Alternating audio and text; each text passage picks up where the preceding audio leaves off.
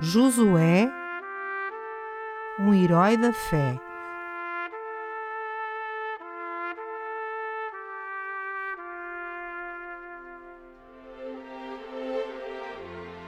A vida de Josué, de soldado a general.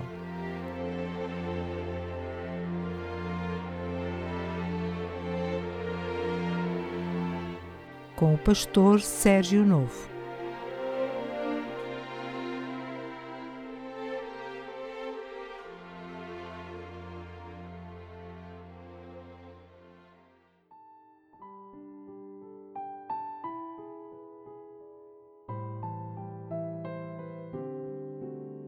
Episódio número 5 A passagem do Jordão.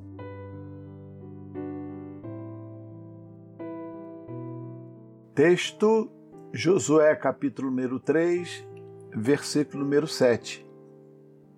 E o Senhor disse a Josué: Este dia começarei a engrandecer-te perante os olhos de todo Israel, para que saibam que assim como fui com Moisés, assim serei contigo.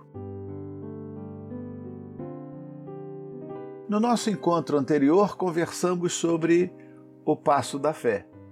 Hoje falaremos sobre a travessia propriamente dita do Rio Jordão. A liderança de Josué como autêntico sucessor de Moisés foi mais bem ilustrada pela figura do homem que se apresentou como o humilde servo de Deus. Assim como seu antecessor, Josué teve um começo incerto. Enquanto Moisés preocupou-se com sua falta de habilidade de falar em público, Josué pensava na tarefa árdua de assumir o lugar deixado por uma pessoa de tão elevada estatura como Moisés. Desse modo, muitas instruções que o Senhor deu inicialmente a Josué cumpriram o propósito particular de revertir de autoridade e segurança o exercício de sua função. Como verdadeira imagem em espelho, Josué desempenhou as ações de Moisés na conquista de Canaã. Portanto, o primeiro desafio que encontrou foi verdadeiramente a passagem do Jordão. Como Moisés, Josué também enviou secretamente espias para investigar a terra e observar suas cidades. Devem ter sido bons nadadores, porque o Jordão possuía força máxima na primavera. Certamente esses anônimos que cumprem tarefas de risco na obra de Deus, enfrentando obstáculos para muitos intransponíveis, pertencem a um grupo especial cujos atos e nomes estão muito bem escritos nos livros eternos. Todos eles têm o seu lugar bem marcado no terno coração do Pai. São notáveis e estão bem perto de nós, nas igrejas, quando precisamos de um auxílio ou apenas de uma palavra. Estão prontos a nos ouvir pelas madrugadas. Nem sempre têm cargos ou os desejam, são apenas servos anônimos, inúteis, como a palavra os nomina.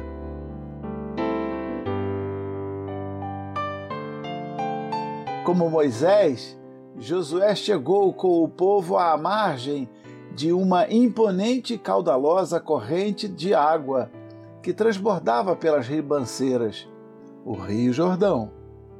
Aquela geração não tinha visto a travessia do Mar Vermelho, ainda que sobejamente relembrada pelos pais, que tombaram no deserto, a passagem pelo meio do mar era uma simples referência do passado. Como Moisés também presenciou as águas se abrirem miraculosamente à sua frente e viu o povo caminhar a pés enxutos pelo meio do rio até a outra banda.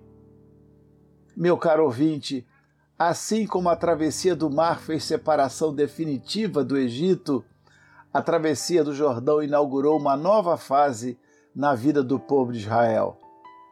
Povos de Canaã temeram muito quando souberam desta travessia. Josué capítulo 5, número 1 nos informa. Assim como em Êxodo, A passagem do Mar Vermelho fala da libertação da escravidão do mundo.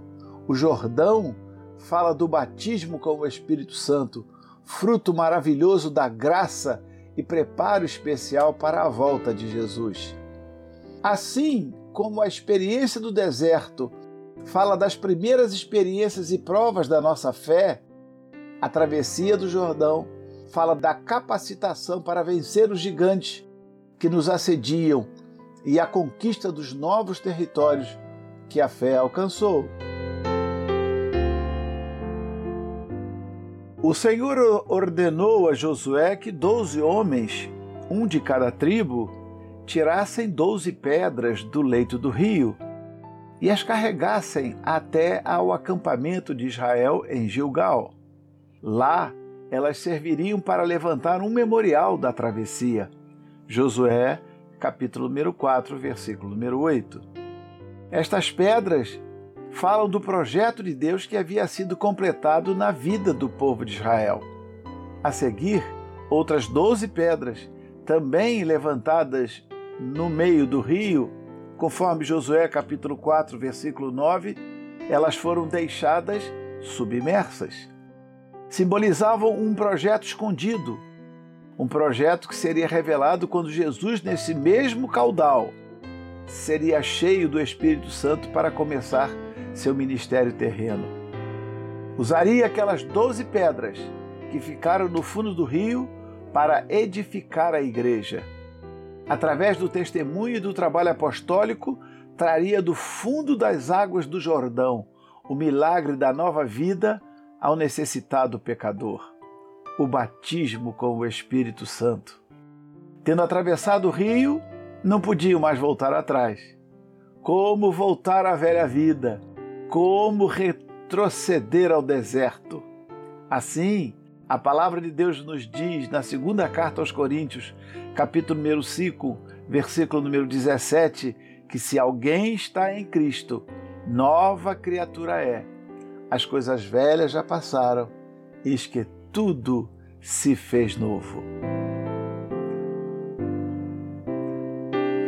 Na próxima semana, falaremos sobre o encontro que mudou a história da vida de Josué, sempre mostrando a trajetória de um simples nome na genealogia bíblica, mas um verdadeiro herói da fé. Não perca! Voltaremos neste mesmo dia e horário. Encontro marcado então. Fique com Deus. A paz do Senhor Jesus Cristo. Acabou de escutar Josué. Uma produção da Rádio Evangélica Maranata.